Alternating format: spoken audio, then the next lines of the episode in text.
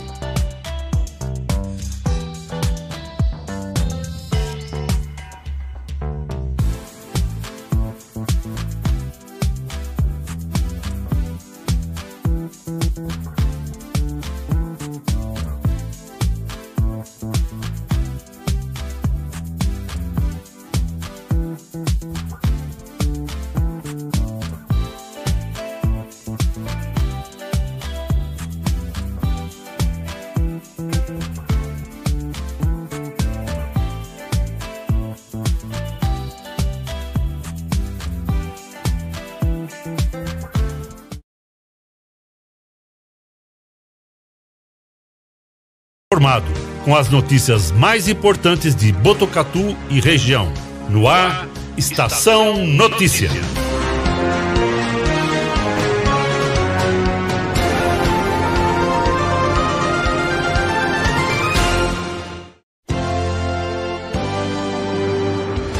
Estação Notícia. Oferecimento: Boulevard Cidade, um lugar completo para você se divertir.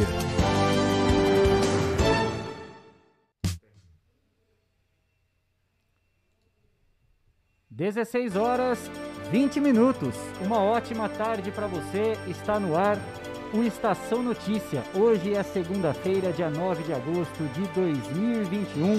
Estação Notícia no ar, o jornal da sua tarde, estreando aqui em Botucatu e toda a região. Estamos ao vivo do nosso estúdio no Shopping Boulevard Cidade, região central de Botucatu, através do Facebook e YouTube do Agência 14 News, Facebook da Integração FM de São Manuel e também na sintonia 87,9 da Rádio Educadora FM de Botucatu para levar até você as informações, os fatos e os principais destaques de Botucatu e toda a nossa região. Eu quero começar essa edição do Estação Notícia agradecendo aos amigos que ao meu lado abraçaram essa ideia e contribuíram para que esse projeto saísse do papel e que a gente pudesse estar no ar nesse dia de hoje. Cristiano Alves, dividindo a bancada aqui comigo. Boa tarde, Cris, tudo bem? Boa tarde, Kleber. Boa tarde, Cleiton Santos, Guilherme Dorini. Momento especial hoje com essa super equipe para levar melhor informação para a sua tarde com notícias de Botucatu e da nossa região. Na produção do Estação Notícia, Guilherme Dorini. Boa tarde, Gui. Tudo bem? Boa tarde, Kleber. Também uma boa tarde, Cristiano. Boa tarde, Cleiton. Boa tarde a todos que estão nos acompanhando no Facebook também no YouTube e tudo em todos os, é, os canais da agência 14 News. Um grande prazer estar aqui fazendo parte dessa bancada e Kleber, com você. No comando técnico e toda a produção artística do Estação Notícia, Cleiton Santos, Cleitinho, boa tarde, tudo bem, irmão? Como vai? Uma boa tarde, um prazer enorme estar dividindo a bancada com você, Kleber, com você, Cristiano e também com o Guilherme. A partir de hoje a gente vai levar muita notícia, muita informação importante para o nosso querido cidadão botucatuense e também de toda a região. E na parte técnica e levando toda, toda essa infraestrutura aí para o pessoal, estamos por aqui, eu e o Guilherme. Uma boa tarde para vocês. Lembrando que desde já você está convidado a participar conosco do programa através de mensagens, comentários no Facebook do Agência 14 News, através do YouTube também do 14 News e pelo WhatsApp. Anote aí, o código de área é o 14 99163 00 00. Repetindo para você, WhatsApp do Estação Notícia 99163 0000. Vamos então aos destaques do programa de hoje.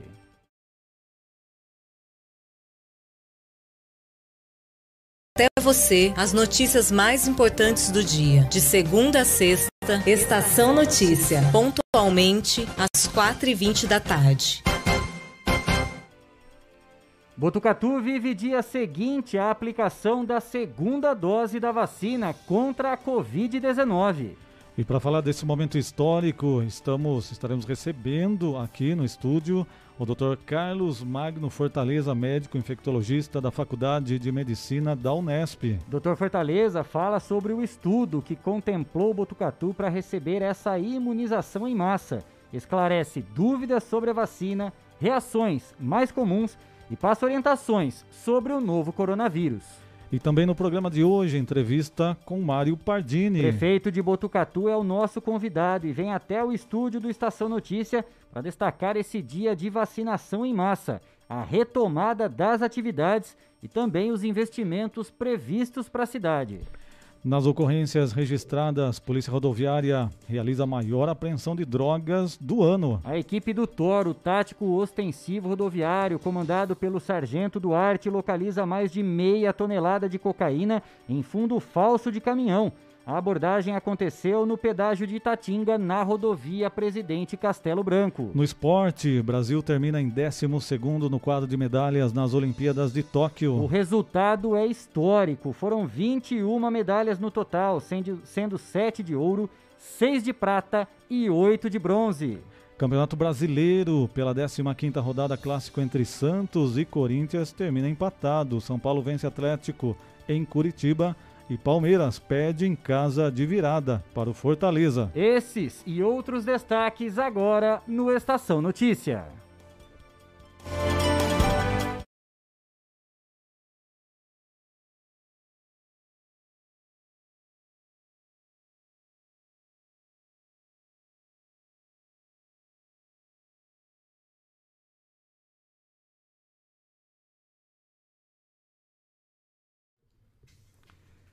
Quatro da tarde, mais 25 minutos. Vamos então aos destaques da polícia. Tudo o que rolou no último final de semana, as ocorrências nas últimas 48 horas. Cristiano Alves foi registrada pela Polícia Militar Rodoviária a maior apreensão de droga no ano de 2021, Cristiano.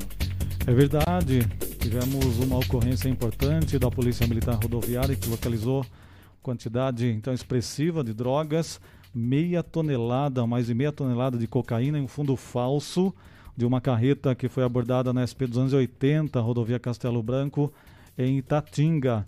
A ação policial da equipe do Tático Ostensivo Rodoviário, TOR, ocorreu por volta das 10 horas da manhã de sábado na Praça de Pedágio. Foi a maior apreensão, portanto, da Polícia Militar Rodoviária deste ano. Os policiais abordaram uma carreta do estado de Rondônia e durante a fiscalização, o motorista estava bastante nervoso.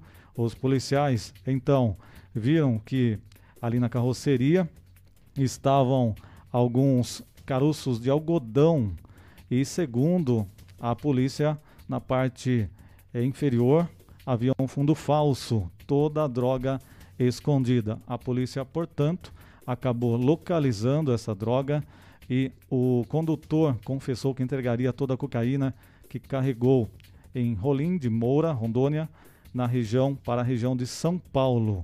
Toda a droga foi inclusive apreendida e já destruída numa ação que nós tivemos em Botucatu pela Polícia Civil.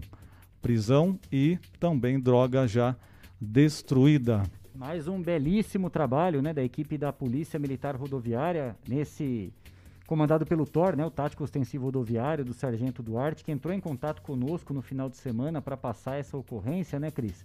Dizendo é, de toda a movimentação, toda a ação que a polícia teve para fazer a abordagem desse motorista, que de imediato, né, ao ser abordado no pedágio, ali na região de Tatinga, na SP-280, a rodovia Presidente Castelo Branco, já demonstrou nervosismo e em pouco tempo, depois de alguns minutos de conversa com os policiais, ele não tinha mais o que fazer a não ser realmente falar sobre esse carregamento. Estava mais uma vez num fundo falso, mais de meia tonelada, mais de 500 quilos de cocaína pura que foram apreendidas nessa, nessa ação da polícia, a maior apreensão ne, do ano, né, no ano de 2021 aqui na nossa região. Parabéns mais uma vez para o Sargento Duarte, toda a equipe do Tático Ostensivo Rodoviário, cuidando das estradas, das rodovias aqui da nossa região, Cris. E vale lembrar, Kleber, e que é o seguinte, essa abordagem da polícia é muito importante no dia a dia, nas rodovias, porque essa mesma equipe, né, onde o nosso companheiro Duarte trabalha, né, que nós conhecemos, é, numa abordagem como essa, em que a polícia acabou desconfiando de alguns carros e eram pessoas que estavam ajudando aquela quadrilha que atacou bancos aqui em Botucatu a fugir.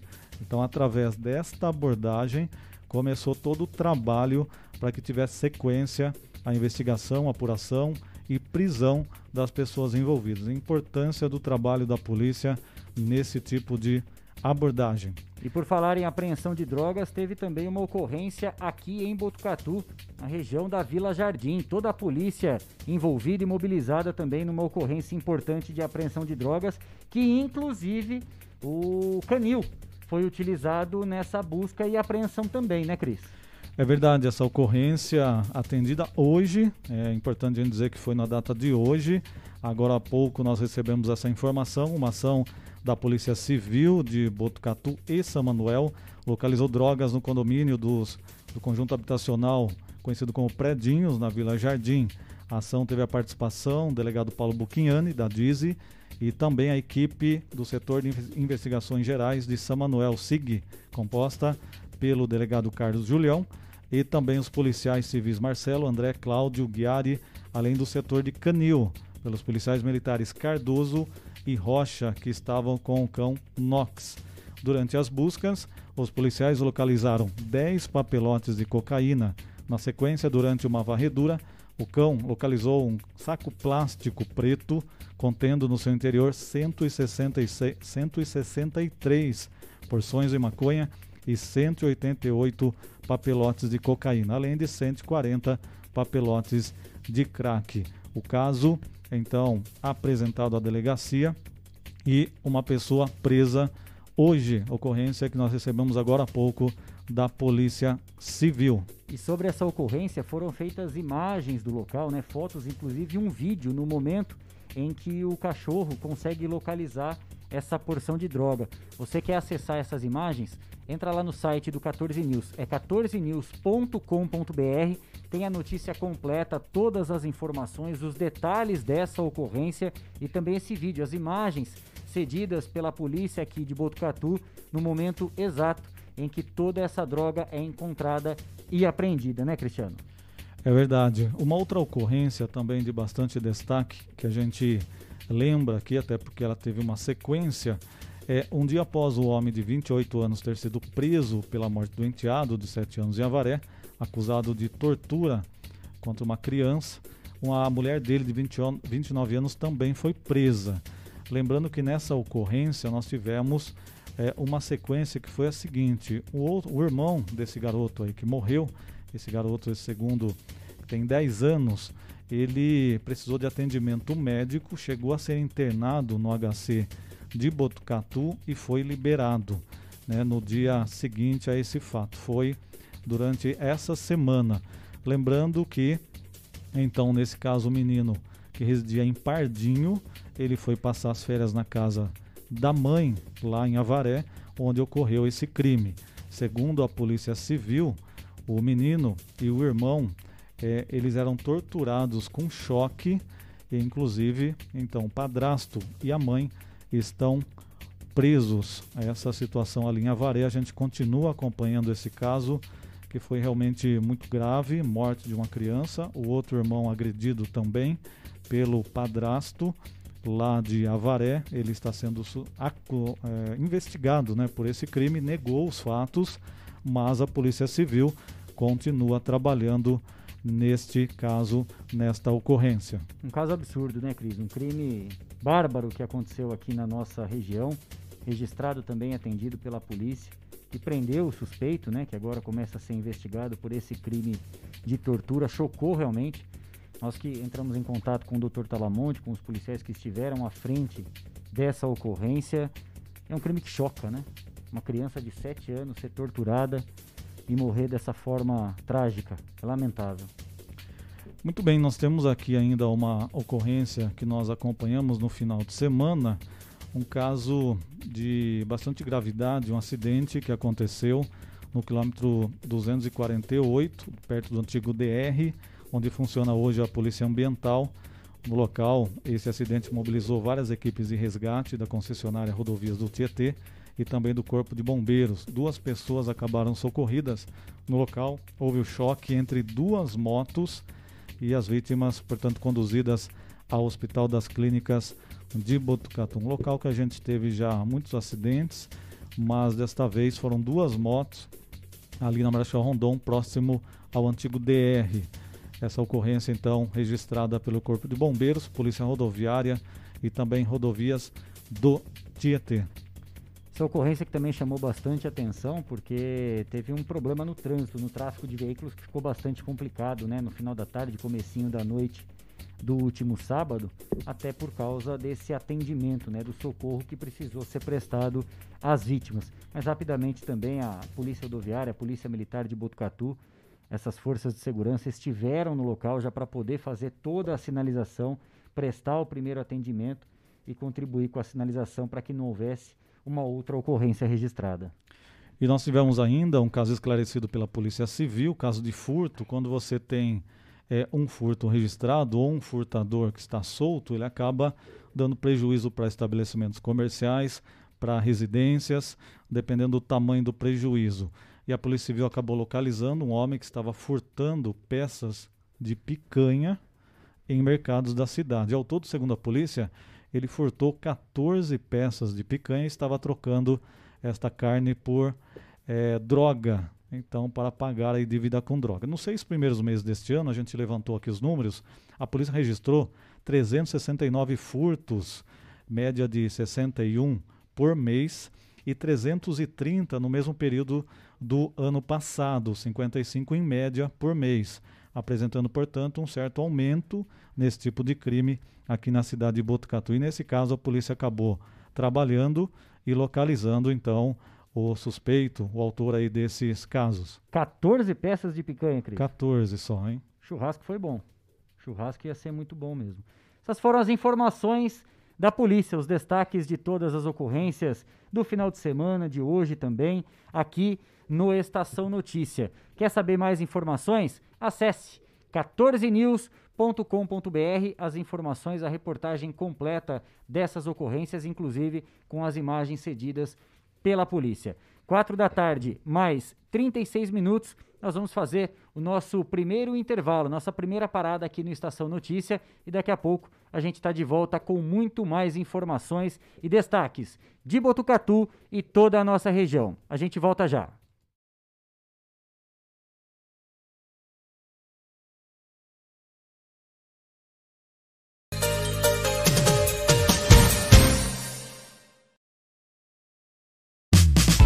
Venha para o Shopping Boulevard Cidade. Shopping Boulevard Cidade. Fácil acesso e localização privilegiada. No coração de Botucatu. Um centro comercial com estacionamento coberto e gratuito. Praça de alimentação e espaço kids. Shopping Boulevard Cidade. Ampla e moderna academia. Três salas de cinema com todo o conforto e os melhores filmes em cartaz. Venha para o Shopping Boulevard Cidade. Um lugar completo para você se divertir.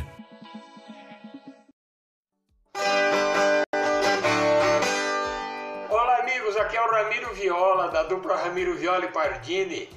Queremos nessa oportunidade enviar os nossos votos de boa sorte aos amigos Cristiano Alves, Kleber Novelli, Guilherme Dorini e Cleiton Santos, todos componentes do programa Estação Notícia, de segunda a sexta-feira, das 16h20 às 18h05 horas um grande abraço aqui do Ramiro Viola, um grande abraço do Pardini, felicidade, estamos ligadinhos aí com vocês. Valeu, amigos. Estação Notícia, o jornal da sua tarde.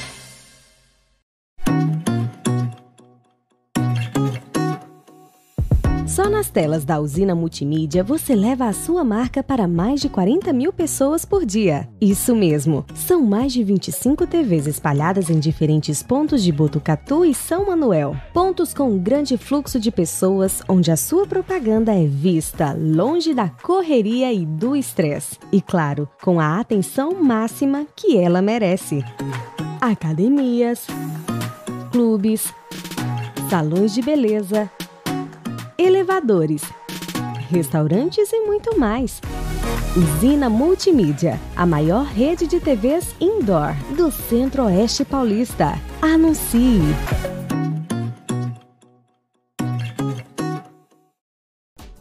Fala galera, tudo bem? Eu sou o Lick Tavares. Eu sou a Ana Paula, da Realize Turismo. Estamos aqui para desejar ao 14 News muito sucesso nessa nova empreitada, nesse novo projeto. É isso aí, que agora a equipe 14 News está vindo com o Estação Notícia. E a gente aqui da equipe da Realize Turismo deseja muito sucesso para vocês nesse novo projeto. Isso aí, não perca a partir de segunda-feira às 4h20 da tarde. Não perca! Um abraço. Valeu! Oi, pessoal, eu sou a arquiteta Juliana Troncarelli. Eu sou o engenheiro César Nogueira. E a gente está aqui em nome da TN3 para desejar uma boa sorte, falar que foi de imensa gratidão a gente trabalhar junto com esses meninos. É, em prol de fazer um espaço super legal, super bem aconchegante, super bem trabalhado e falar que estamos muito orgulhosos de vocês, de vocês terem seguido à risca o projeto. E a gente deseja um sucesso para a Estação Notícia, um crescimento exponencial para todos vocês. Vocês possam se destacar sempre levando um jornalismo de qualidade e confiabilidade para Botucatu e toda a região. Gente, o sentimento hoje é de gratidão. Muito obrigada por contar conosco. E sempre quiserem, conte com a TN3. tchau. tchau. tchau. Estação Notícia, o jornal da sua tarde. A cada dia, um novo desafio.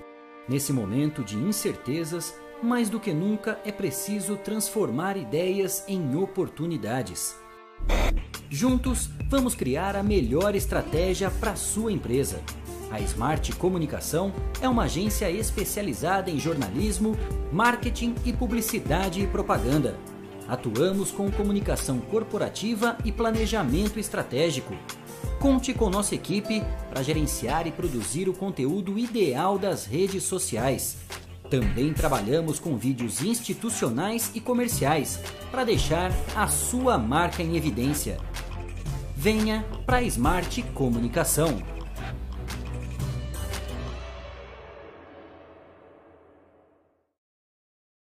Olá, amigos de Botucatu e toda a nossa região. Sou o vereador Lelo Pagani e gostaria de parabenizar toda a equipe do 14 News através dos jornalistas Kleber, Cleiton, Cristiano e Guilherme por iniciar um trabalho novo na nossa cidade através da Estação Notícia. Quero desejar muita boa sorte, muito bons fluidos para que as notícias de Botucatu sejam comprometidas através da Estação Notícia com a nossa realidade trazendo um futuro melhor para todos. Muito sucesso e que Deus os abençoe. Oi, sou o vereador Pula de Botucatu, passando por aqui para desejar boa sorte à equipe do 14 News nesse desafio e importante trabalho. Olá, sou o vereador Marcelo Sleiman e quero desejar boa sorte e muito empenho à equipe 14 News nesse novo desafio. A Estação Notícia tem o compromisso de deixar as pessoas bem informadas com o jornalismo sério e de credibilidade. Parabéns e muito sucesso à Estação Notícia. Grande abraço. Estação Notícia, o jornal da sua tarde.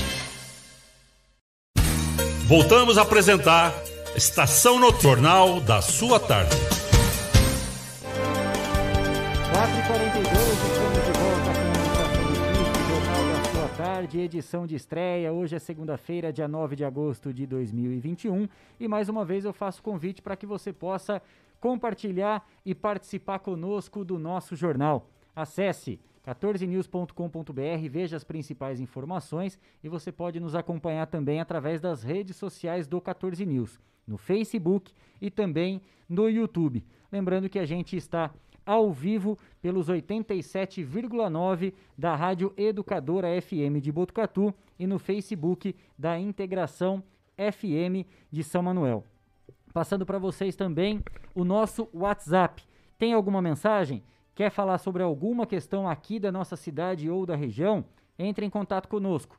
O código é o 14 99163 0000 99163 0000. Participe com a gente e compartilhe as informações aqui com o Estação Notícia e bastante gente mandando mensagem pra gente já aqui no, nas nossas redes sociais, né, Guilherme? É isso mesmo, Guilherme. É bastante gente. E aqui, ó, quem está conosco aqui é a Kelly Cristina Reis, é o Jefferson Marola, o Olavo Peixoto Júnior, o Fernando Cota. Grande abraço aí, Cota. Também Alexandra Garcia, José Luiz Fernandes, o Guga Rafael, o Ney Preto também mandando uma mensagem aqui pra gente.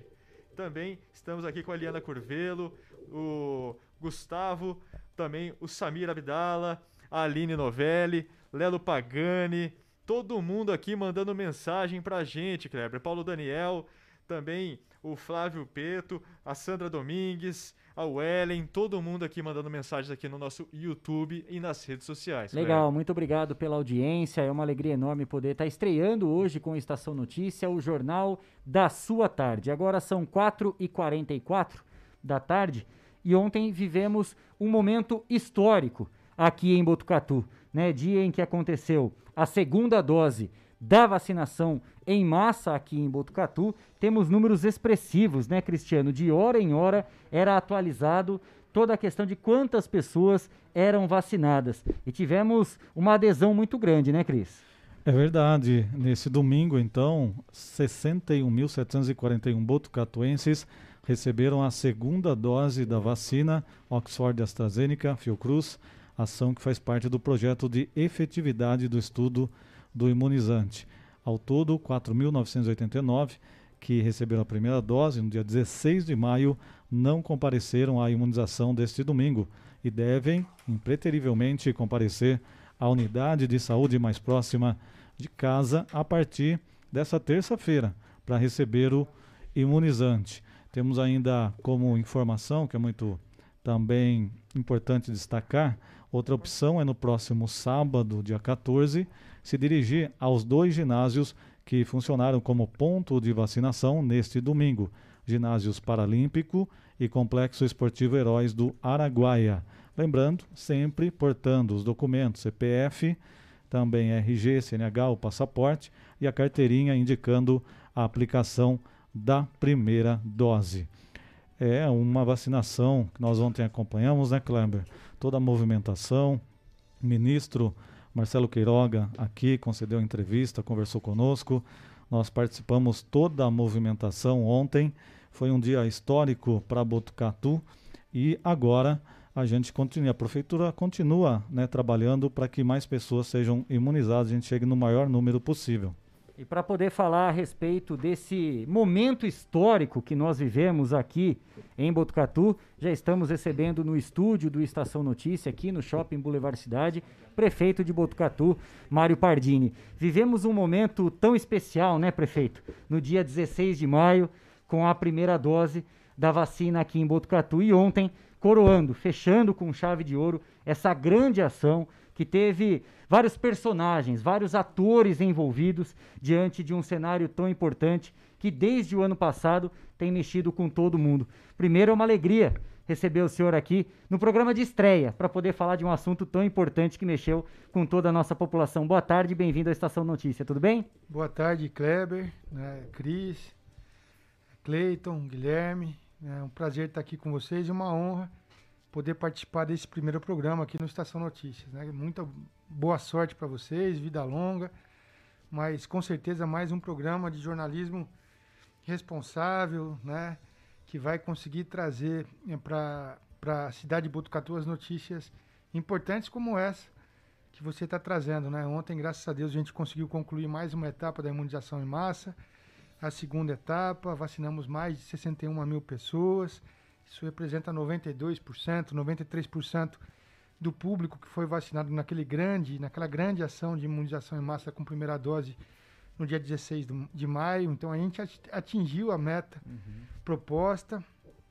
É, uma, uma boa parte dessas quase 5 mil pessoas que não se imunizaram com segunda dose é, no domingo, dia 8 de agosto, ontem, com certeza procurarão as nossas unidades de saúde ao longo dessa semana e também poderão se vacinar no sábado, o segundo dia D dessa imunização em massa, com segunda dose aqui em Botucatu. É fundamental que as pessoas é, se imunizem com segunda dose, só com a segunda dose a gente consegue proteger da variante Delta, variante da Índia.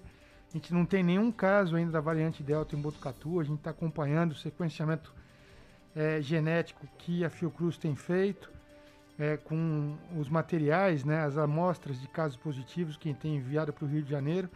Tudo está sob controle, mas a gente tem que ser muito responsável para que a gente possa evitar o ingresso da variante Delta e caso ela venha é, é entre em nosso município, isso é quase inevitável. Né? No Rio de Janeiro já é quase a uhum. variante predominante, 45% dos casos novos são da variante Delta, que a gente esteja, tenha a nossa população protegida. E só vai ficar protegida com a segunda dose. Como é que tá o braço, prefeito? Dolorido? O senhor que Não. recebeu a dose do Dr. Carlos Magno Fortaleza, ele tem mão leve? Como é que foi? É, eu sou da Coab, né? Aqui não tem, tem esse negócio, não. Não, não, não ficou dolorido, não. Tá tudo, tudo em ordem. Prefeito, claro que não é fácil organizar uma, uma força-tarefa como a que foi feita aqui em Botucatu. Né? Vários personagens, vários atores, instituições, entidades envolvidas para que tudo desse certo e corresse conforme o esperado. O senhor está satisfeito com o resultado alcançado aqui em Botucatu? Satisfeito, lógico que é, eu gostaria de estar aqui hoje e falar que a gente teve uma adesão de 100% é, com segunda dose. Isso, a gente não imaginava que isso acontecesse e a gente é, é, se sentiria satisfeito, como a gente se sentiu satisfeito com mais de 90% de adesão. Então eu acho que vai ser natural a adesão dessas pessoas que não conseguiram se vacinar no domingo. A gente sabe que é o dia dos pais. Algumas pessoas me mandaram mensagem falando que estavam viajando para ver seus pais, que tinham marcado algum outro agendamento. A gente demorou também para conseguir a liberação no PNI dessa segunda dose. Tive que ir para Brasília junto com o Dr. André Espadaro e o Celso para a gente tentar liberar essa segunda dose. Foi quase que uma semana depois a gente já estava imunizando a população. Então tudo isso contribuiu para esses 7%, 8% de, de, de faltantes. Sem dúvida nenhuma, essas pessoas vão procurar as unidades de saúde, como eu falei, Kleber, e vão é, se imunizar, né? Porque se não for assim, elas vão estar suscetíveis a contrair essa doença de uma maneira mais grave, especialmente essa variante Delta que é mais virulenta e tem então um poder de contágio maior e daí acaba é, contribuindo para a dissemina disseminação do vírus na nossa cidade. Isso não é justo, nem para ela, nem para os seus familiares, nem para a comunidade. Então, acho que até o final de semana que vem a gente vai ter boas notícias, mais boas notícias para passar, passar a população e vai ter a cidade mais imunizada com segunda dose do Brasil. Pode ter certeza. Questão de semanas e também questão de semanas para a gente ter a cidade mais imunizada do, do mundo, se Deus quiser. Hoje, quando a gente né, abre todas as informações, sites de notícia, a gente vê esses números expressivos, né? Concluída a segunda etapa da vacinação em massa aqui em Botucatu. Mas também não foi fácil, né, prefeito? Isso não caiu do céu. Como é que foi o primeiro passo? O que, que precisou ser feito? Porque também Botucatu não foi escolhida no sorteio. Houve um trabalho feito para que a gente pudesse chegar nessa informação e nesse, nessa ação tão importante realizada aqui na cidade. Eu vou aproveitar sua, seu gancho aí para poder falar até eu, eu, recebo com carinho essas críticas, né? Eu sei que é, são críticas é, que valorizam a universidade. É lógico que eu valorizo demais a universidade, mas toda vez que tem uma imunização em massa, tem algumas pessoas que começam a gritar: "O prefeito, não, com, né, assim, não é milagre, é a universidade, né?" E ontem de novo. É, elas não entenderam ainda que esse é o, o, outro milagre, porque o primeiro milagre foi a universidade estar em Botucatu. É. Né? Então, claro que a universidade contribuiu para isso, que os, a qualidade dos nossos pesquisadores contribuiu para isso. Mas vamos lá, né? quantas outras universidades existem em outras grandes cidades, né? No mundo, porque a Universidade de Oxford não é uma universidade é, que fica no Brasil. Então, a Universidade de Oxford podia ter escolhido qualquer outra cidade do planeta que tenha universidade para poder fazer essa pesquisa. Então, pesou muito a qualidade da Unesp, da nossa universidade, a qualidade dos nossos pesquisadores, com certeza. Né? Mas foi um trabalho de muitas mãos, né? eu sou só mais um participante e creio muito que isso foi. caiu do céu, sim. Foi um milagre, né? Eu sei que não é assim isso que você quis dizer, né, Kleber? Mas literalmente caiu do céu. Foi um milagre que aconteceu na nossa cidade. Ter, poder ter o privilégio de hoje, daqui a alguns dias, ser uma das cidades mais vacinadas do Brasil com segunda dose, com esquema completo de vacinação e, e mais algumas semanas talvez ser a cidade comemorar é, sendo Botucatu a cidade mais vacinada do mundo, né? É, a gente que, que vive apenas a, a informação final, né, prefeito? Porque a gente recebe quando deu tudo certo e não acompanha, não tem os detalhes dos bastidores que foram necessários para poder chegar nessa conclusão. Quantas idas a Brasília, quantas conversas, quantas reuniões foram feitas e, claro, colocar o projeto embaixo do braço, bater na porta do ministério. Ontem mesmo o senhor falou isso, né, ao lado do ministro, agradecendo inclusive toda a equipe do ministério que, mesmo sem agenda, A gente sabe, né, a dificuldade que é poder organizar uma agenda e uma reunião, seja em ministério, no próprio governo do estado. Isso, de certa forma, eu acredito que deva passar um filme na cabeça também, né, prefeito? Porque, mais uma vez que a gente fala que não é a questão do milagre, que não caiu do céu realmente É. essa hipótese para que Botucatu fosse contemplada com isso. Foi um trabalho muito grande, como eu falei, de muitas mãos, né? A gente, há mais de dois, três meses da primeira dose, aliás, da aprovação na CONEP, eh, na Comissão Nacional de Ética em Pesquisa, a gente vinha discutindo essa possibilidade. A gente teve reunião com a Janssen, que é o braço farmacêutico da Johnson Johnson, já propôs, quando a gente viu que não seria viável a compra das vacinas, a gente pro- propôs esse estudo eh, de efetividade da vacina da Janssen. A Janssen não deu eh, muita atenção. O doutor Carlos Magno Fortaleza, que está aqui, daqui a pouco vai falar com a gente, junto com o reitor da Unesp, trabalharam muito naqueles 10 dias que sucederam a reunião com executivos da Janssen, mas eles, como eu falei, não deram muita atenção.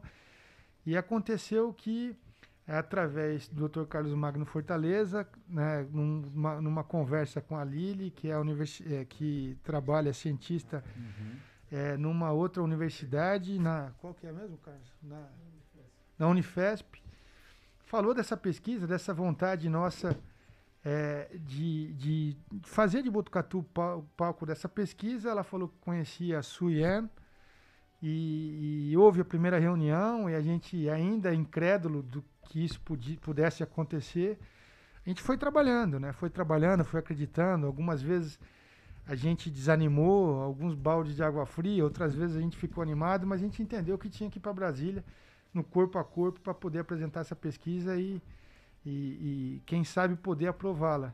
Isso aconteceu, o Botucatu inteiro acompanhou, a gente foi para Brasília para ficar um dia, a gente ficou quase que uma semana, incluindo um final de semana trabalhando, o Carlos Magno, o pessoal dele trabalhando aqui, a gente trabalhando em Brasília, fazendo os contatos políticos, é, orando muito para que tudo isso acontecesse. O desfecho foi o que a gente viu no dia 16 de maio, e graças a Deus, desfecho com adesão em massa da população é, no, no- na segunda imunização, né, na aplicação da segunda dose, que foi ontem, dia 8 de agosto. Houve alguma contrapartida, prefeito, por parte da prefeitura durante todas essas negociações, essas conversas? O que que Botucatu precisou oferecer, né, para que fosse contemplada dessa forma? Né, Além da estrutura, que eu já falei na primeira parte da sua pergunta, da infraestrutura, a gasolina do Serção. Foi pôr gasolina no, no, no- no nosso avião, né? E ir para Brasília. Mas é, contrapartida inteira foi do Ministério é, da Saúde, né? Eu acho que agora a gente conseguiu finalizar os trâmites de documentação com o CNPq. Está em vez de, de acontecer a transferência dos recursos para o sequenciamento genético. Enquanto, enquanto isso, a Fiocruz tem se faz- feito a o sequenciamento. né? a prefeitura entrou já com a infraestrutura também eh, da vigilância epidemiológica. A universidade entrou com a toda a sua estrutura e laboratório e seus pesquisadores. né? E o Ministério da Saúde é o grande financiador desse projeto através do PNI, do Plano Nacional de Imunização, e também dos recursos enviados para que a gente possa eh, fazer o sequenciamento genético da amostra eh, de material de casos positivos. Antes mesmo do senhor assumir a prefeitura, prefeito, viveu à frente da Sabesp, né, como superintendente, aquela grave crise hídrica, né, que assolou toda a nossa região, o estado como um todo passou por muitos problemas em relação a isso. No ano passado tivemos aquela questão também das fortes chuvas e logo depois veio a pandemia. Esse foi o principal desafio Ah, que o senhor teve à frente, né, como pessoa, como, como cargo público realmente? Sem dúvida nenhuma. né? Eu acho que os outros desafios eles eh, envolviam, lógico, que vidas, né? Que é o abastecimento de água em 2014. Eu, eu, eu acompanhei e tomei as principais decisões e fiz os principais projetos junto com a nossa equipe da Sabesp para poder acre- acrescentar água de outras captações, captações emergenciais feitas em parcerias com construtoras que trabalhavam em Botucatu na ocasião, para que a gente pudesse é, é, é, privar, né, ou não, não pudesse privar a população né, da falta de água, né? É, aliás, que aconteceu em boa parte do estado. Então, aqui a gente, de maneira alucinada, a gente buscou soluções de engenharia alternativas para abastecer a cidade. No caso, das fortes chuvas a algo imprevisível, né? Choveu 300 milímetros em 24 horas. Na engenharia a gente fala de tempo de recorrência para projetar é, qualquer projeto hidráulico e a gente utiliza as piores chuvas em 100 anos, os registros das piores chuvas em 100 anos. Então, todo projeto hidráulico você faz com tempo de recorrência de 100 anos. 300 milímetros, para você ter uma ideia, a gente foi recorrer na literatura, é, é, chuva de, de tempo de recorrência de quase 400 anos. Ou, ou seja, uma chuva destas, a probabilidade de uma chuva dessa acontecer é nos, depois de 400 anos. Né? Lógico que a gente tem visto tantos desastres naturais que é, talvez a engenharia tenha que rever é, esse conceito, essa escala de tempo de recorrência. Mas na literatura, 300 milímetros em 24 horas é uma chuva para cada quase 400 anos. E aconteceu, e a gente teve que reconstruir a cidade. E graças a Deus está faltando só a ponte da Rafael Sam, Sampaio, que a gente deve estar tá entregando nos, dentro do mês de agosto, ainda simbolizando a entrega das 41 pontes. Mas sem dúvida nenhuma, essa pandemia foi o maior desafio da minha vida, foi o que, que me tirou mais o sono, foi o que me envelheceu com certeza. Decisões difíceis, muitas vezes que dividiam a cidade. É, e a gente tendo que tentar manter o equilíbrio entre a saúde, sempre priorizando com peso maior para a saúde, mas também para a economia, porque as pessoas precisam trabalhar. Então, foram decisões duras, amargas, mas que se justificaram ao passar do tempo, né? Hoje a nossa cidade é a cidade que tem a menor taxa de mortalidade por Covid-19 das cidades com mais de 100 mil habitantes no estado de São Paulo. É... Isso é fruto de um trabalho de uma equipe imensa né, dos servidores da saúde da nossa cidade que se dedicaram, entregaram, se entregaram de corpo e alma. E eu o que fiz foi escutar. Eu escutei muito, Kleber. Escutei muito as autoridades de saúde desde o começo, mas escutei muito os empresários também. Eu, a minha vida nos últimos um ano e meio, 18 meses, foi reuniões intermináveis com todos os setores da economia e também com as autoridades de saúde, sempre pedindo sabedoria a Deus para poder manter o equilíbrio e tomar as decisões corretas. Eu acho que, humildemente, a gente errou muito, né? Porque a gente não conhecia essa doença, não sabia como que era. Aliás, não conhece ainda, a gente está uhum. conhecendo, é muito nova, a gente está conhecendo de pouco em pouco. Mas a gente também acertou. Eu acho que, acho que a, gente, a gente acertou mais do que errou. 5 da tarde, mais dois minutos. Nós estamos conversando ao vivo com o prefeito de Botucatu, Mário Pardini, a respeito de todas as ações que foram realizadas aqui na cidade a respeito da vacinação em massa.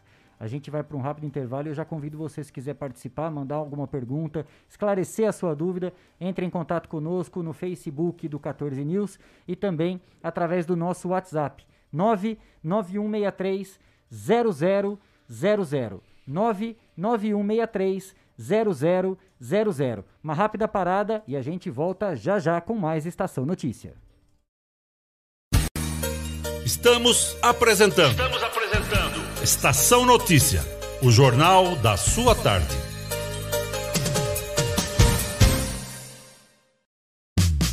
Venha para o Shopping Boulevard Cidade. Shopping Boulevard Cidade. Fácil acesso e localização privilegiada. No coração de Botucatu. Um centro comercial com estacionamento coberto e gratuito. Praça de alimentação e espaço kids. Shopping Boulevard Cidade. Ampla e moderna academia. Três salas de cinema com todo o conforto e os melhores filmes em cartaz. Venha para o Shopping Boulevard Cidade. Um lugar completo para você se divertir.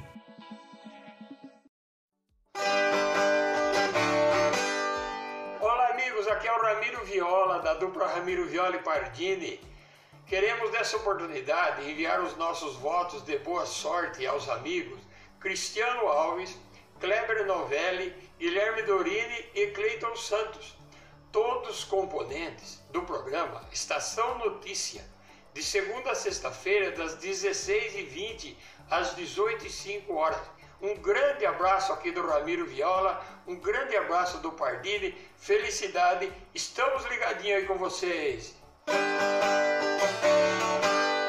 Valeu, amigos. Estação Notícia, o jornal da sua tarde. 5 da tarde, mais 4 minutos. Estamos de volta com o Estação Notícia, o jornal da sua tarde. Mais uma vez eu lembro que você pode participar conosco ao vivo do programa através das nossas redes sociais. Estamos ao vivo pelo Facebook e YouTube do Agência 14 News. E você pode também mandar a sua mensagem através do nosso WhatsApp 99163 0000 99163 0000 00. E conforme já havíamos anunciado também no início do programa, temos a alegria de receber também aqui no estúdio do Estação Notícia o infectologista Dr.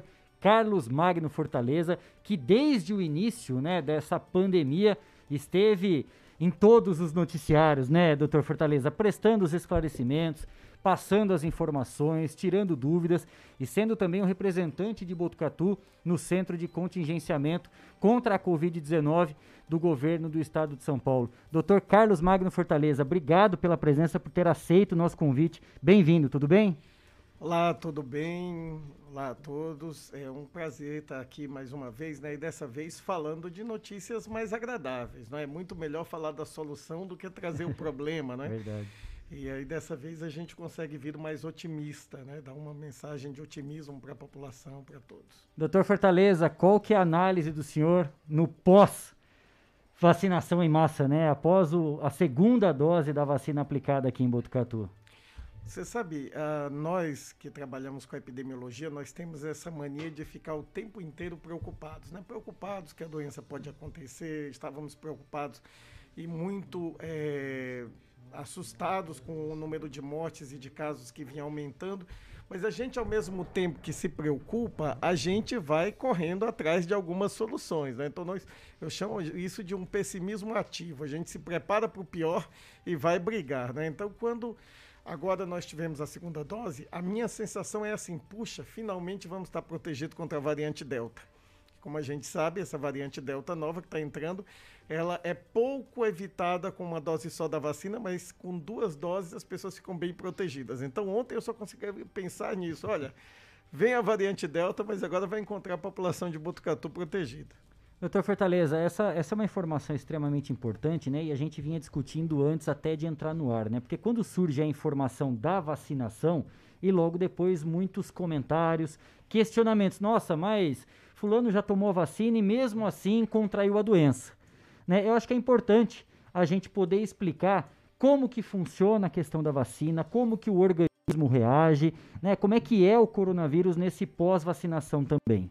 É, isso é muito importante dizer. As vacinas elas são grandes instrumentos, grandes armas contra as infecções, mas elas não resolvem 100%, né? Nenhuma prevenção é 100%, então a gente precisa entender que eventualmente algumas pessoas vacinadas vão adoecer de Covid, mas elas vão ter um quadro mais leve.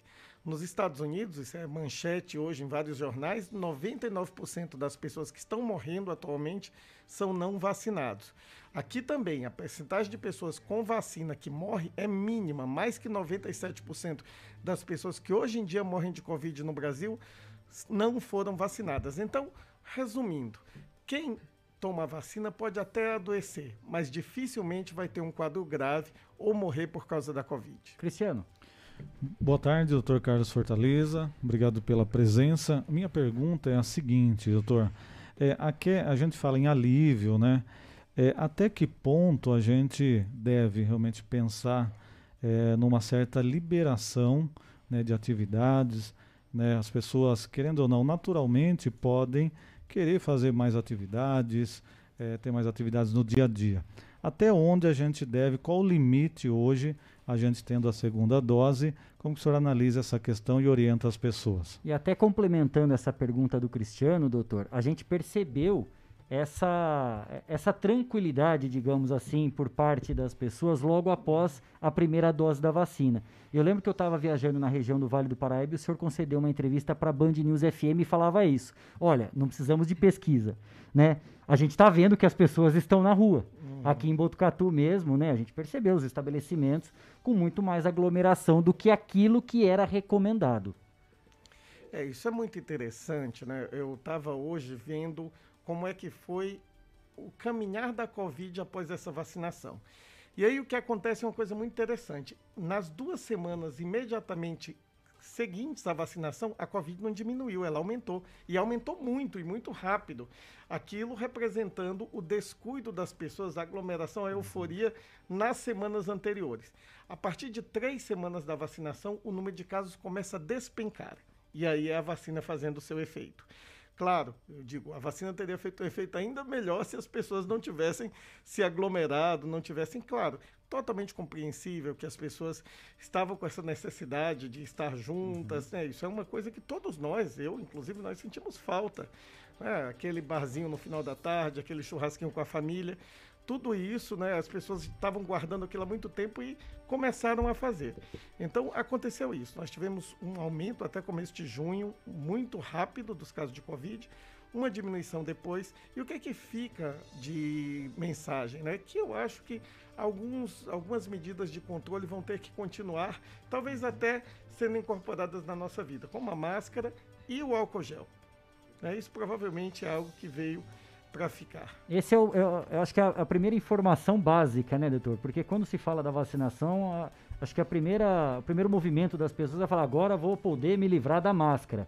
Não é bem assim mesmo, né? É, eu acredito em relação à máscara que a gente vai se livrar dela aos poucos. Né? À medida que a gente vai se assegurando, que os casos vão desaparecendo, a gente já vai abrindo um pouco, usando menos ali, menos aqui, mas eu tenho essa impressão de que principalmente em meses frios e outras, pessoas que estão gripadas, elas vão ser orientadas a andar sempre de máscara. Então, isso é uma coisa que os orientais já faziam há muito tempo. Quando sai de casa gripado, sai de máscara. Né? E isso talvez é uma boa prática que fique para o resto da nossa vida. Né? O álcool gel, antes da gripe suína, ninguém nem falava em álcool gel. Uhum. A gripe suína em 2009 já pôs o álcool gel em muitos lugares. E agora, com a Covid, puxa, agora nós temos muito claro o quanto higienizar as mãos é importante, né? Isso já vira até uma coisa meio de um de uma mania, né? Você senta aqui, você já vem uhum. imediatamente com a mão no álcool gel, né? Isso vai ficar e não vai prevenir só a Covid, vai prevenir várias outras doenças no futuro. Então eu, eu sou otimista no sentido de achar que uma, depois de uma pandemia a gente aprende a se cuidar mais, de um modo geral. Doutor Fortaleza, reações em relação a essa segunda dose da vacina. Eu mesmo, eu, eu tive muita reação na primeira dose e nessa segunda apenas na madrugada. Tive febre alta, mas bem diferente do que foi da primeira dose. É normal? Como é que as pessoas devem também agir em relação a essas possíveis reações? A gente sabe que as reações, elas acontecem de forma importante em 20% de quem toma a vacina da AstraZeneca. Esse, essa reação importante que eu digo não é nada grave, mas é aquela febrona que deixa você de cama um dia, dois dias.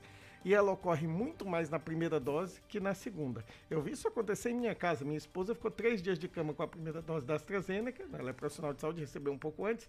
E aí, quando ela teve a segunda dose da AstraZeneca, ela só teve uma febrinha no começo da tarde. Então, essas pessoas que tiveram reação grande na primeira dose vão provavelmente experimentar uma reaçãozinha na segunda, mas uma coisa bem menor do que aconteceu anteriormente. E reação grave, nós felizmente não tivemos nenhuma. A gente está cavando junto com o pessoal de Oxford todas as entradas no pronto-socorro antes e depois da vacina, até para ter certeza de que realmente uhum. nada passou despercebido. E tudo que a gente olhou, não mesmo. Quer dizer, não houve, felizmente, reações graves da vacina. Cristiano? Muito bem, doutor. A gente tem uma ocupação de leitos no estado em torno de 46%, falando em UTI. É, no HC também, que é regional, a gente tem uma ocupação de 93, 92%. Quando a gente analisa Botucatu, Hospital Sorocabano, Hospital Regional, ele está com zero pacientes também, a rede particular também com internação baixa. Como o senhor analisa esses números? A gente falou, a vacinação está evoluindo no estado, mas a gente não vê muitas vezes essa queda é, ser mais rápida. Por que, que isso acontece? É, eu acho que são duas coisas. Primeiro, a gente tem que um pouco se liberar dessa questão de ocupação, porque à medida que os leitos estão diminuindo, tem muito serviço fechando, certo? Principalmente os serviços privados, que não têm que obedecer a uma lógica de regulação do SUS, eles estão fechando seus leitos. Né? E aí, quando fecha o leito, joga mais caso no serviço público, a ocupação do serviço público fica grande ainda, dando a impressão de que ainda tem muito caso, quando na realidade o que está diminuindo é a disponibilidade de leitos. Até porque muitos, manter um leito vazio, aberto, é uma coisa cara, seja para o setor público, seja para o setor privado. Então a gente vê que, é, de fato, isso tem acontecido agora. Poderia diminuir mais rápido? Poderia. O grande importante, o grande diferencial é que a gente tem que comemorar a segunda dose, não a primeira. E eu acho que os governantes eles estão bastante confusos em relação a isso. Tem muita gente comemorando, ah, mas a primeira dose já chegou a 70% da minha população. Tudo bem, mas enquanto não tiver a segunda dose, não tem uma proteção para realmente diminuir rapidamente os casos.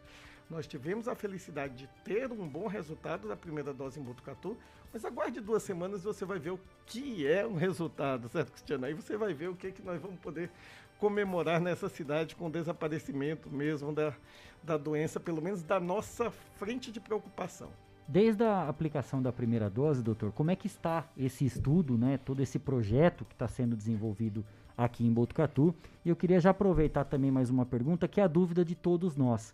Né? Apesar da vacinação, com essas variantes, né, com os cuidados necessários ou com a falta deles, né, em, na maioria é, de alguns lugares e principalmente países, é possível que uma nova onda de Covid assole o país, que a gente enfrente novamente aquelas dificuldades do início dessa pandemia?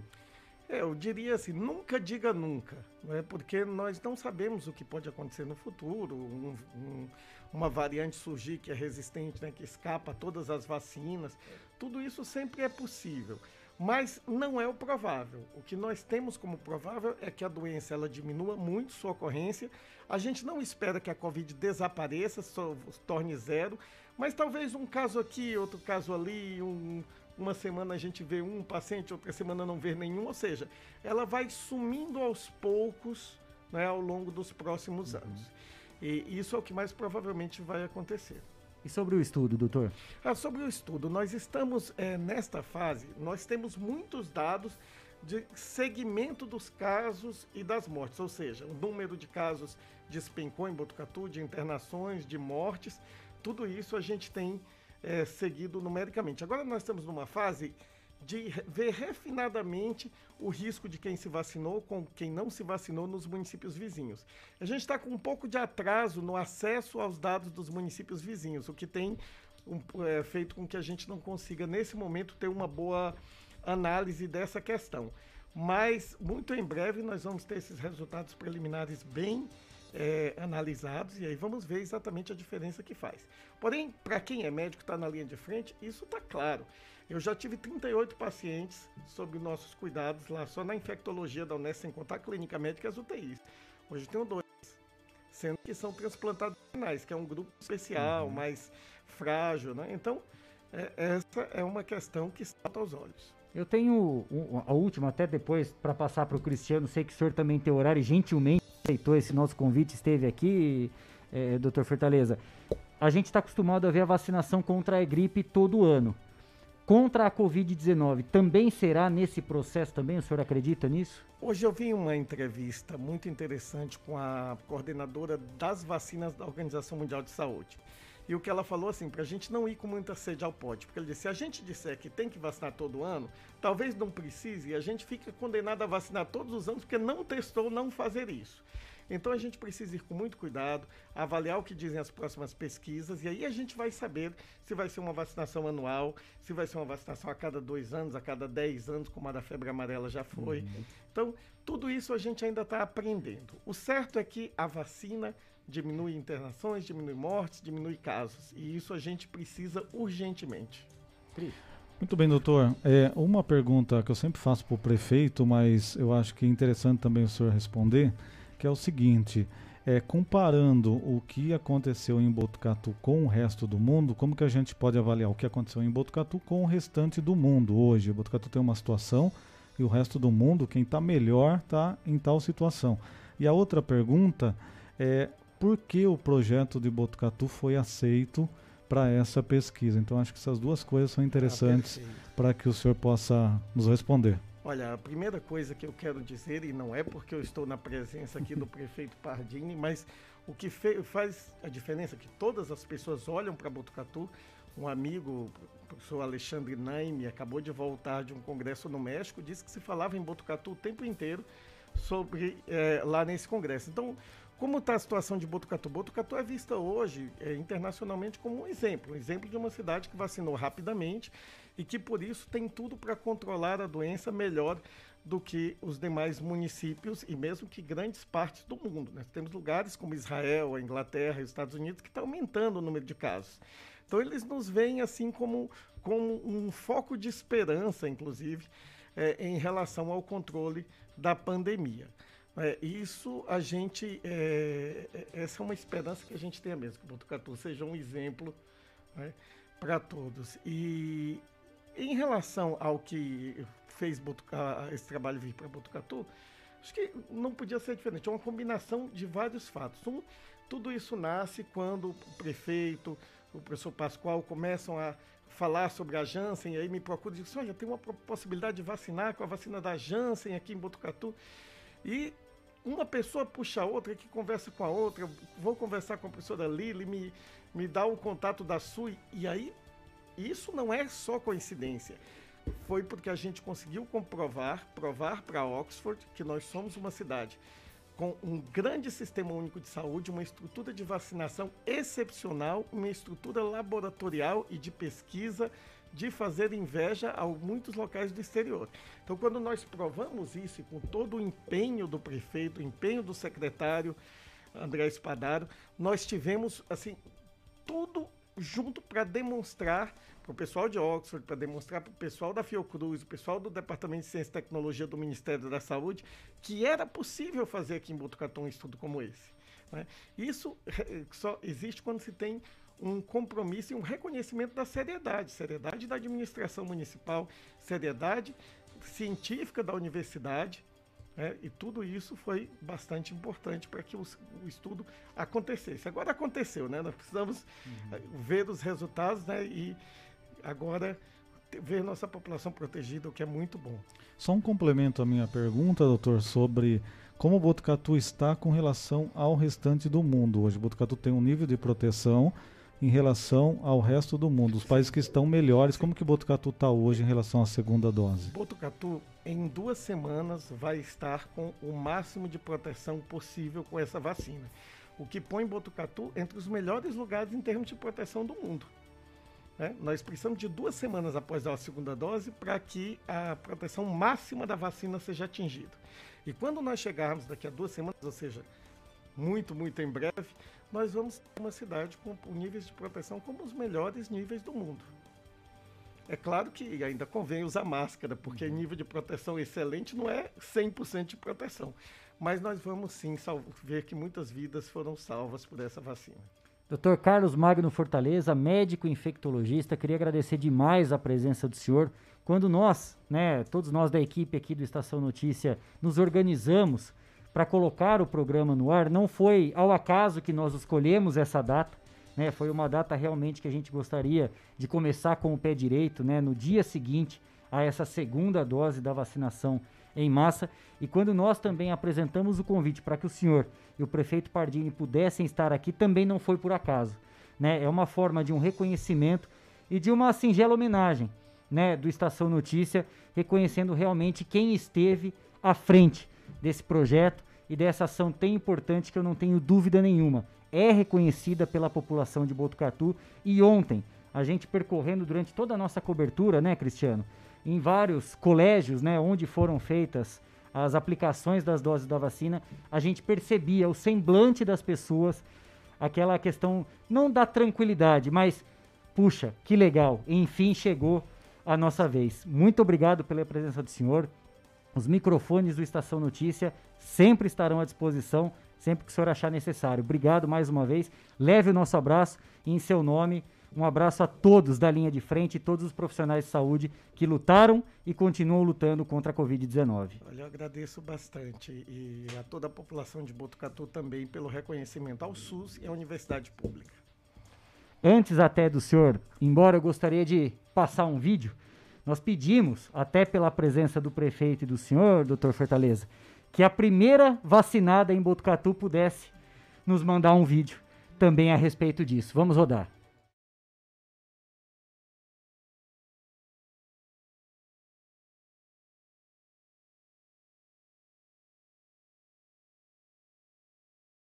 campanha de vacinação em massa através de uma ligação da Secretaria de Comunicação.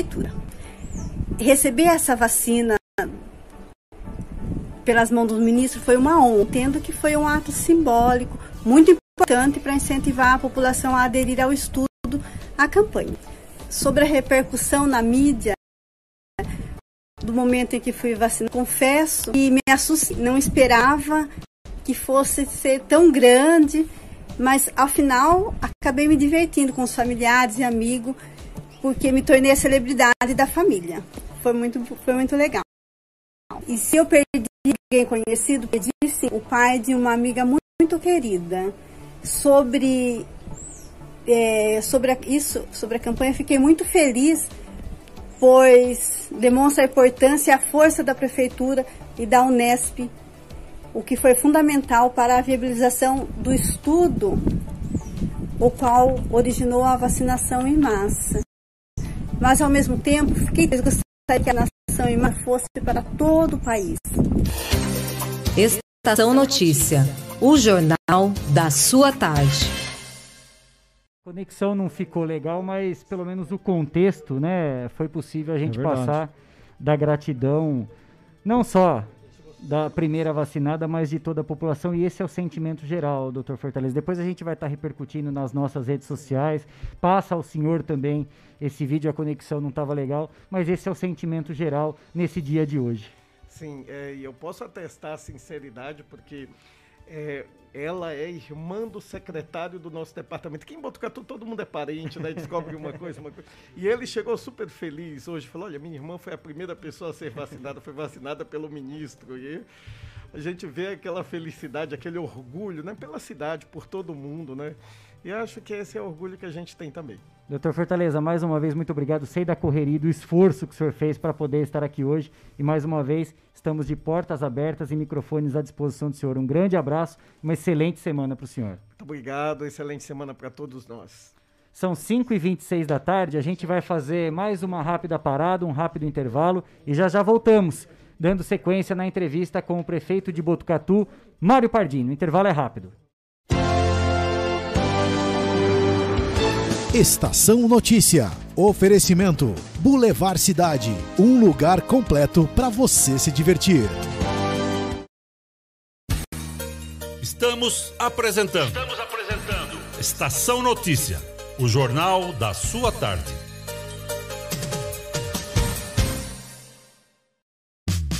Venha para o Shopping Boulevard Cidade. Shopping Boulevard Cidade. Fácil acesso e localização privilegiada. No coração de Botucatu. Um centro comercial com estacionamento coberto e gratuito. Praça de alimentação e espaço kids. Shopping Boulevard Cidade. Ampla e moderna academia. Três salas de cinema com todo o conforto e os melhores filmes em cartaz. Venha para o Shopping Boulevard Cidade. Um lugar completo para você se divertir.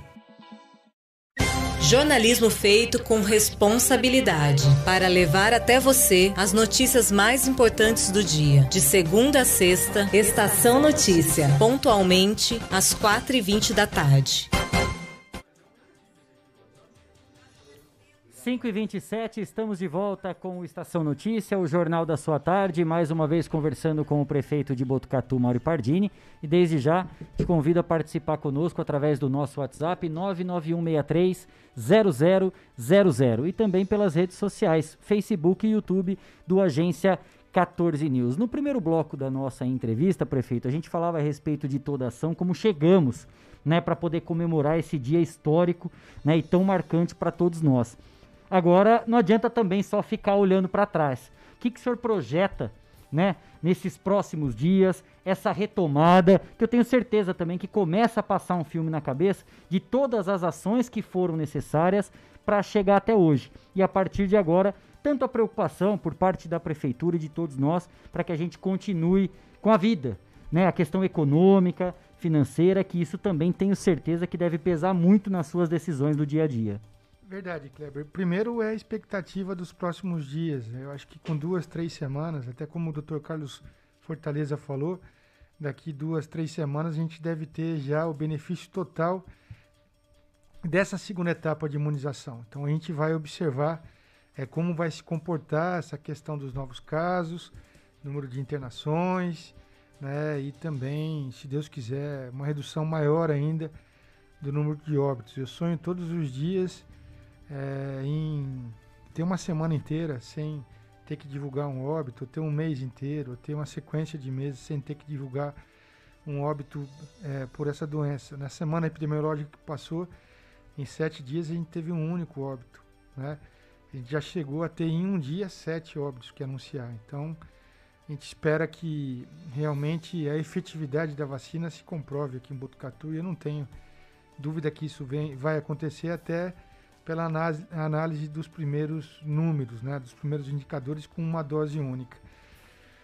A gente vai ter que aprender a conviver com essa doença. Eu acho que até ela ser banida, se é que um dia isso vai acontecer, a gente vai ter que aprender a conviver com essa doença. A gente vai entender se o uso de máscaras ainda vai ser vital, vai ser necessário, como que a gente vai trabalhar a questão do distanciamento social. A gente sabe que as pessoas estão impacientes, querem retomar uma vida normal, mas a gente tem que ter sempre equilíbrio. Eu tenho, desde o início, tentado manter esse equilíbrio nessa gangorra entre uhum. saúde e economia, né? É, você mencionou bem decisões difíceis, muitas decisões amargas que foram tomadas, né? Mas eu, eu projeto um futuro com um desenvolvimento econômico. A cidade de Botucatu, ela, em função dessa pesquisa de efetividade da vacina de Oxford, AstraZeneca, Fiocruz, ela ganhou as manchetes do mundo. Eu tenho recebido todos os dias praticamente empresários que querem investir no nosso município, querem conhecer um pouquinho do nosso município. Foi o caso da Dexco agora, muito recentemente, o anúncio da construção da maior fábrica de revestimento cerâmico do Brasil aqui em Botucatu. É, então é isso que a gente projeta para a cidade, né? Um crescimento, desenvolvimento econômico, uma cidade muito bem localizada ge geograficamente, uma cidade com universidades, uma cidade com aprovação da população em relação às políticas públicas implementadas. Os empresários vêm aqui sabem que vão, sabem que vão lidar com uma administração pública séria, que tem que participar do desenvolvimento da cidade. Quem vai construir casa popular tem que deixar a escola quem vai construir conjunto habitacional tem que deixar um posto de saúde. E é assim que a gente vai levando. E essas notícias correm no Brasil e correm no mundo. E eu acho que a nossa cidade está cada dia mais preparada é, para receber grandes investimentos, para a gente poder gerar oportunidades de emprego e de melhoria de renda. Já há alguns dias, o governador anunciou a questão da retomada, né, a partir do dia 16 de agosto, no estado de São Paulo, até com possíveis eventos, com a presença de público. Quais os próximos passos para Botucatu, prefeito? Como é que o senhor analisa esse cenário, às vezes de uma liberação maior, né, manter um pouco a calma, não é porque teve a segunda dose, nós conversávamos ontem sobre isso, não é porque tem a segunda dose que é vida normal. Sim. Né? O que, que o senhor avalia em relação a isso? Então, eu acho que o, o, estudo de efetividade da vacina da Oxford AstraZeneca Fiocruz vai demonstrar o, qual que é o tamanho da ousadia que a gente pode ter. Eu, não, eu nunca fiz política com tragédia, especialmente com uma pandemia. Então eu também não gosto de ficar anunciando prematuramente o que. Vamos esperar acontecer essas duas, três próximas semanas, vamos avaliar o que vai acontecer com os indicadores de novos casos, internações e também óbitos. E a gente vai tomar decisão, decisão pautado nesses indicadores, é lógico. Atividade econômica, graças a Deus, foi restabelecida na nossa cidade. Sexta-feira eu saí jantar fora, né, os restaurantes é, tinham um bom número de pessoas, né?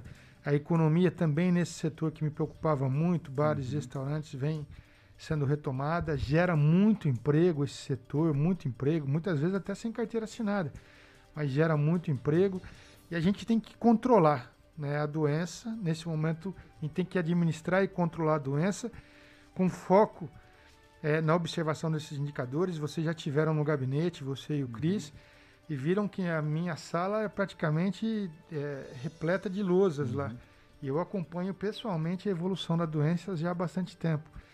E vai ser isso que vai fazer a gente tomar decisões mais ousadas ou menos ousadas, mas atividade econômica, graças a Deus, em Botucatu foi retomada, daí a gente tem que pensar em grandes eventos, como isso vai acontecer, a gente também está estudando isso, talvez um evento teste no município, eu estou discutindo com o ministro da Saúde sobre isso, junto com o doutor André Espadaro, e quando ele estiver maduro, a gente vai anunciar para a imprensa se é que ele vem acontecer.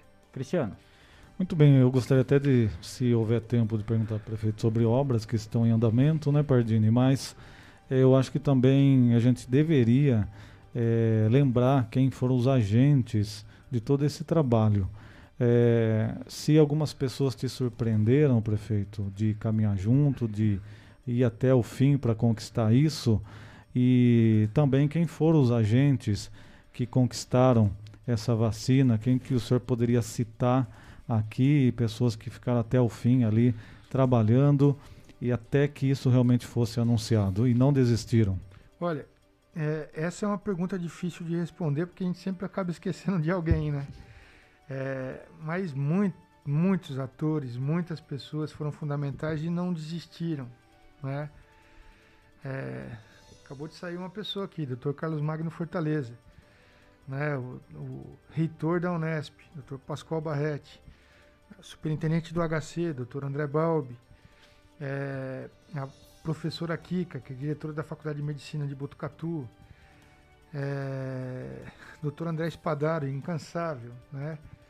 O, o, tamanho da resiliência dele me, me, motiva também todos os dias. Ele não faltou um boletim uhum. sequer desde o primeiro anúncio, do dia 20 de março de 2020, quando a gente teve que decretar a primeira quarentena, até hoje ele vem publicando os boletins. E muitas vezes ele tem que ser o homem que vai dar a péssima notícia. A gente já teve dias bastante difíceis, né?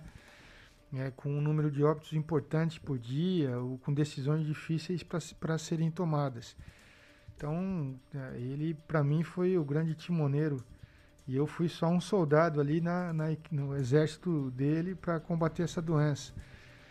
Agora, uma pessoa que teve um destaque é, fantástico, né? E que se não fosse por ela essa essa é, pesquisa não sairia. Eu vou falar o nome dela, ela provavelmente não vai escutar, até porque vive num outro círculo, num outro mundo, né? É uma das maiores pesquisadoras do, pesquisadoras do mundo é a doutora Suyan Clemens. Eu não sou bom de inglês, mas deve ser assim que e fala. O senhor falou sobre ela ontem, é, né, durante a, o evento. Quer dizer, essa, ela impulsionou a pesquisa, acreditou quando a gente desacreditou, ela é, é, teve uma relação muito profícua com a CONEP, que é a Comissão Nacional de Ética em Pesquisa. Ela ajudou muito no embasamento da teoria, da construção da pesquisa, auxiliando também o Dr. Carlos Magno. Ela se relaciona muito bem com a Fiocruz, se relaciona muito bem com a AstraZeneca, é professora da Universidade de Oxford, é professora da Universidade de Siena e virou uma amiga. Né? Ela é, virou uma amiga, é uma personagem é, mundial, comendadora do, do país, virou uma amiga minha. Fre frequentou nas duas vezes que teve aqui, frequentou a minha casa, conviveu com as pessoas que eu, que eu amo. Então, é, e essa aproximação, mais uma vez, para quem não gosta vai ter que escutar, é milagre, né? Eu sou lá da Coab, a mulher dá aula lá em Oxford, como que a gente vai se encontrar, né? E foi isso que aconteceu. Eu acho que as pessoas veem na gente sinceridade. Sinceramente, eu acho que é isso. Quando você olha no olho de uma pessoa e vê o desejo de realizar e vê sinceridade, mesmo que a gente erre, isso motiva. Eu tenho eu tenho tido experiências fantásticas em relação a isso desde a minha passagem pela Sabesp, enfrentando desafios enormes, mas as pessoas acreditam em mim por algum motivo para liderar o processo de enfrentamento desses desafios e foi desse jeito. Então a professora Suyan, para mim, tem um destaque muito grande, um destaque muito grande em relação a tudo isso. Prefeito, é claro que a pandemia, ela toma muita parte do nosso tempo, né, dessas discussões, questionamentos, enfim, mas a prefeitura não para né? O que está acontecendo de investimento, o que, que a gente pode destacar na busca por recursos, de novidades, até para continuar fortalecendo a questão econômica, colocando sempre Botucatu como um polo regional aqui mesmo. Ó, eu acho que algumas coisas estão acontecendo e são importantes. Primeiro, é a entrega da 41ª ponte que foi destruída com as chuvas do dia 10 de fevereiro de 2020. Essa deu uma dor de cabeça também, né, prefeito? Eu acho que a entrega dessa ponte vai simbolizar, né, Cristiano? A gente fala isso toda manhã quase vai simbolizar a construção das 41 pontes. Então, esse foi um desafio grande. Ah, acho que as pessoas vão poder falar que eu não fiz muita coisa na prefeitura, mas que eu não construí ponte, não, vai, não vão poder falar. Né? Construí muita ponte. Aquela ponte bem no centro da cidade, é. que foi a única que ficou, né, prefeito? Acho que tem um sentimento de é. finalizar o quanto antes. Então a gente vai finalizar nesse mês de agosto entregando. É, a gente tem a obra também que eu devo entregar no primeiro trimestre do ano que vem, talvez por questões orçamentárias não consiga entregar esse ano, que é o Distrito Industrial 4, preparando a, a cidade para um desenvolvimento. Fica anexo ao Distrito Industrial 3. A gente já implantou praticamente todo o sistema de água e esgoto. A gente já implantou todo o sistema de drenagem de água pluvial. A gente já implantou, se vocês passarem lá, todo o posteamento e iluminação, né? É, e a gente começa a implantar guia sarjeta para preparar a base, para daí buscar recursos para poder fazer o asfalto. Investimento de 3 a 4 milhões de reais de asfalto para pavimentar todo o Distrito Industrial 4. É um empreendimento que a prefeitura faz, igual, igual os empreendedores fazem é, empreendimentos de lotes para serem vendidos, esse empreendimento do Distrito, Distrito Industrial é, é um empreendimento, só construído pela administração pública. Então essa é uma obra importante que vai talvez sinalizar para essa retomada econômica de maneira mais forte. Já tem várias empresas namorando a nossa cidade para se instalar no Distrito Industrial 4. Lógico que é uma maturidade para a gente ocupar o distrito. As empresas primeiro adquirem um lote, é, depois elas levantam financiamento para ter capital para capital construir as indústrias e depois constroem as indústrias e daí começa a operar. Então, não é você entregar o distrito industrial, mas não tem empresa, prefeito. Existe essa maturidade que deve acontecer. Mas sem dúvida nenhuma, quando a gente fala em obra de infraestrutura, a represa do Rio Pardo é a maior obra da história de Botucatu e eu tive a felicidade também, além de enfrentar todos esses desafios que a gente mencionou aqui, de poder, quem sabe, né? Isso depende muito, obra pública é, às vezes está num ritmo bom e depois não está. Então, quem sabe eu vou ter a oportunidade, se Deus quiser, de entregar a maior, obra, a maior obra da história de Botucatu, que é a represa do Rio Pardo, que vai garantir o abastecimento de água para nossa cidade por décadas, vai atrair empresas, vai ser um equipamento de turismo e, e, e vai nos ajudar muito é, a alavancar investimentos aqui na nossa cidade e na nossa região. O senhor falou até a respeito do Distrito Industrial 4 e recentemente eu vi nas redes sociais do senhor e da própria Patrícia Dias, né, que é diretora eleita e começa a gestão a partir do ano que vem.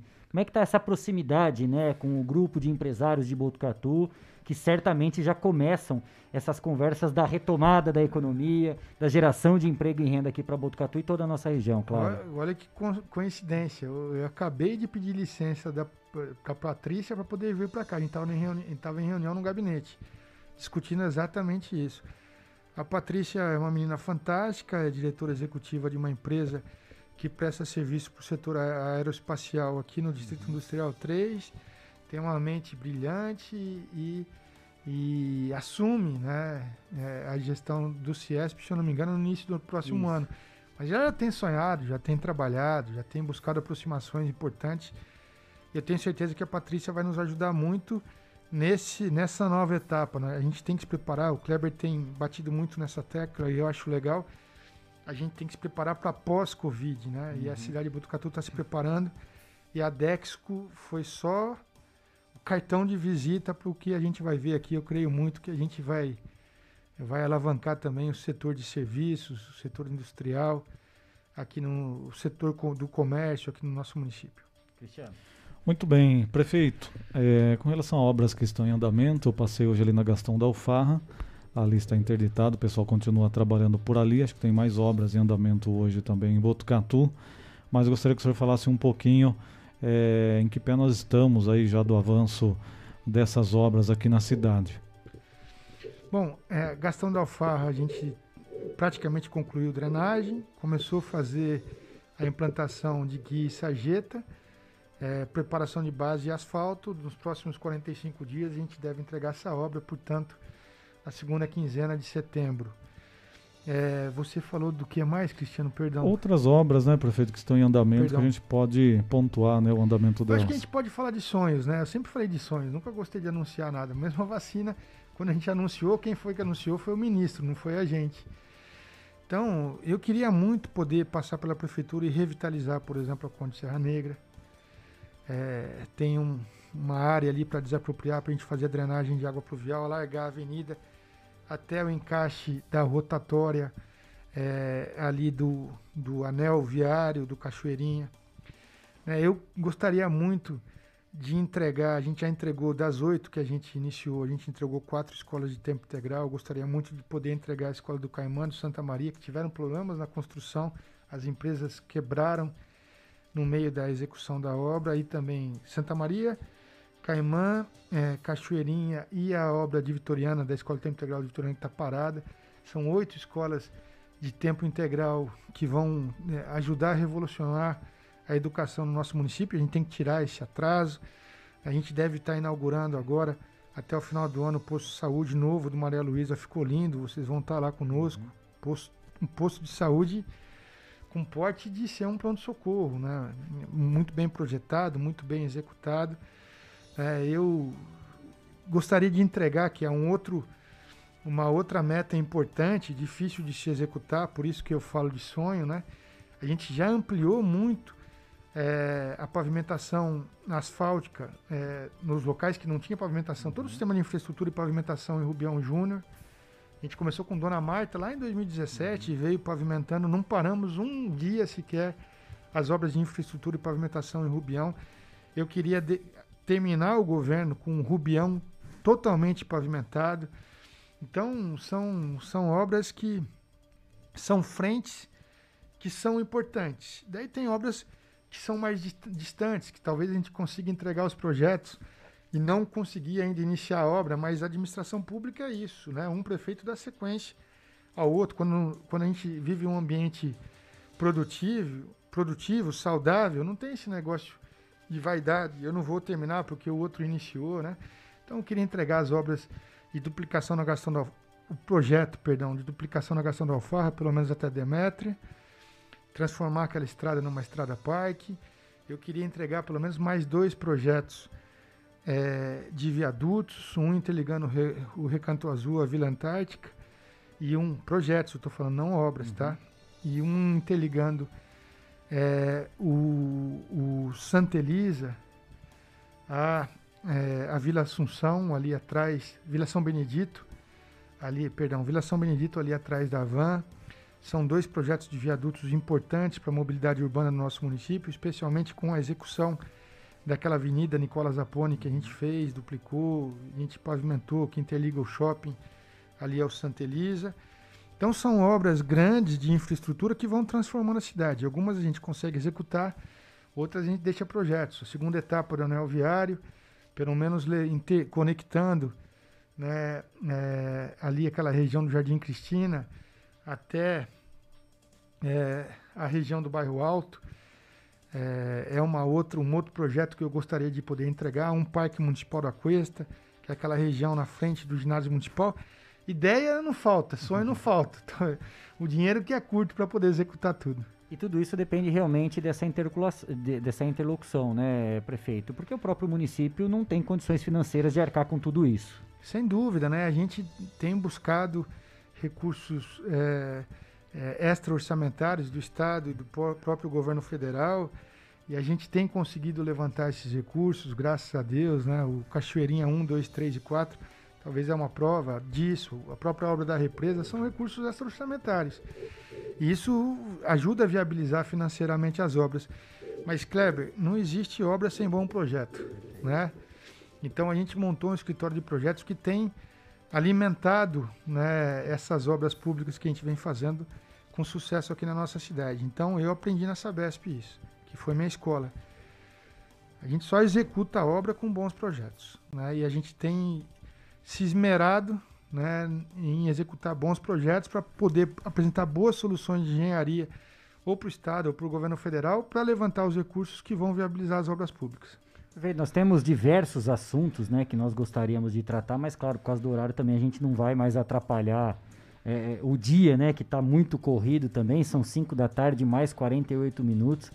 E eu gostaria de agradecer demais a presença do senhor, o senhor ter aceito o nosso convite. Como disse ao doutor Fortaleza, não foi ao acaso né, esse convite feito ao senhor e também não foi ao acaso que nós estamos lançando hoje o Estação Notícia, colocando no ar. Né? É um dia histórico para a gente para todos nós de Botucatu e principalmente a região das pessoas que trabalham em Botucatu e também foram e serão contempladas com essa vacinação em massa aqui no município. Fica os parabéns e também sempre à disposição os microfones do Estação Notícia para que a gente possa tratar dos principais assuntos e debater as questões da nossa cidade. Prefeito, obrigado pela presença, conte sempre conosco. Kleber, eu que te agradeço, eu agradeço o Cristiano, o Cleiton, o Guilherme, que me convidaram para esse programa. Para mim é uma felicidade, me sinto muito honrado de estar aqui nesse primeiro programa. Espero dar sorte para vocês, que vocês possam produzir mais milhares de programas como esse, alimentar a cidade de boas informações, nos ajudar na gestão do município, porque a imprensa demonstrou é, o, o, importante papel dela nesse enfrentamento da pandemia. Né? A gente, como eu falei, foram erros e acertos, mas a imprensa em todo momento discutindo esse assunto e conscientizando a população. Não tenho dúvida que os indicadores positivos de Botucatu em relação à vacinação, à taxa de letalidade e mortalidade, que são exemplos, como o Dr. Carlos Magno Fortaleza falou, até num congresso de epidemiologia, eu não sei se é esse o nome, lá no México, é, que a pauta principal foi a cidade de Botucatu. É, a imprensa teve uma parte fundamental nisso, na ajuda da conscientização, no convencimento das pessoas da gravidade da situação. A imprensa que não atrapalhou. Eu acho que esse foi essa foi a razão do sucesso, a combinação de fatores para que a gente pudesse posicionar a cidade numa situação como essa. E vida longa, né, para o programa Estação Notícias, né, é, Estação Notícia, né, vida longa e que vocês tenham muito sucesso, muita felicidade, porque a gente sabe da qualidade de vocês e da boa intenção de vocês na, na, na produção de informações e mais em mais esse programa, mais esse essa possibilidade de, de entretenimento e, e informações para a população de Botucatu. Agradecendo e registrando também a presença do nosso amigo Guilherme Torres, que esteve conosco aqui sexta-feira na inauguração. Obrigado pela presença também. Sei da correria, prefeito, mas já fica o convite também para quando puder voltar com mais tempinho, para a gente descer a prateleira. Hoje foi só a parte de cima ali da água. Quando puder, venha com calma para a gente poder aproveitar e bater um papo pouco mais tranquilo a lutar também. Ainda bem que o pessoal não viu o que quer descer a prateleira. Mas eu também sou bom nisso. Um dia que der, a gente se encontra para.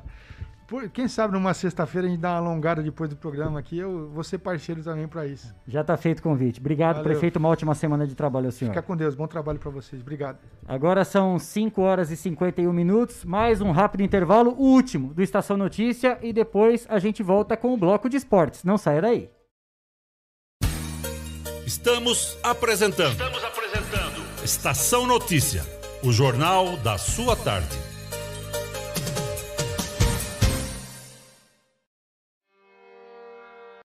A cada dia, um novo desafio. Nesse momento de incertezas, mais do que nunca é preciso transformar ideias em oportunidades. Juntos, vamos criar a melhor estratégia para sua empresa a Smart Comunicação é uma agência especializada em jornalismo, marketing e publicidade e propaganda. Atuamos com comunicação corporativa e planejamento estratégico. Conte com nossa equipe para gerenciar e produzir o conteúdo ideal das redes sociais. Também trabalhamos com vídeos institucionais e comerciais para deixar a sua marca em evidência. Venha para a Smart Comunicação.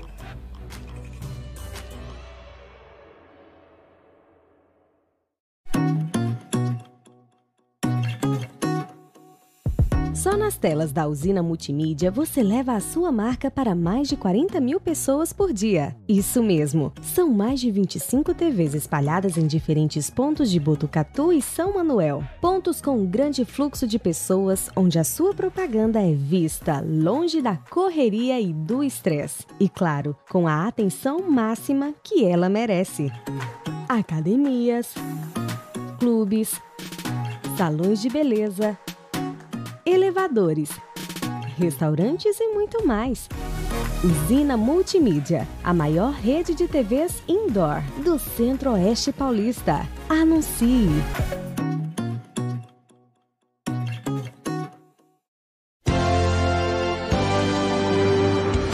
Estação Notícia. Oferecimento: Boulevard Cidade. Um lugar completo para você se divertir. 5h54 é hora do esporte aqui no Estação Notícia.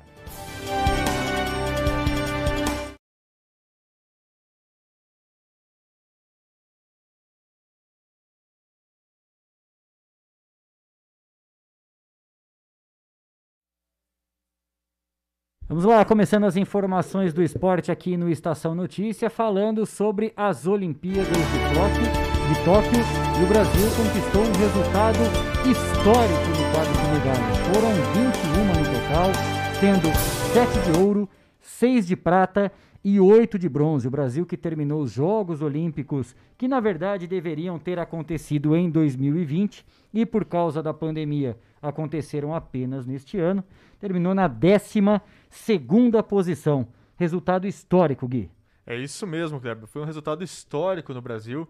Até destaques não foi. O destaque não foi somente o futebol, né? O futebol que, claro, teve a medalha de ouro, mas o destaque aí ficou por conta também, às vezes, do skate, né? Eu achei que muito o skate e também o surf e até o. As modalidades canoagem, que as modalidades estrearam. que estrearam foram muito legais.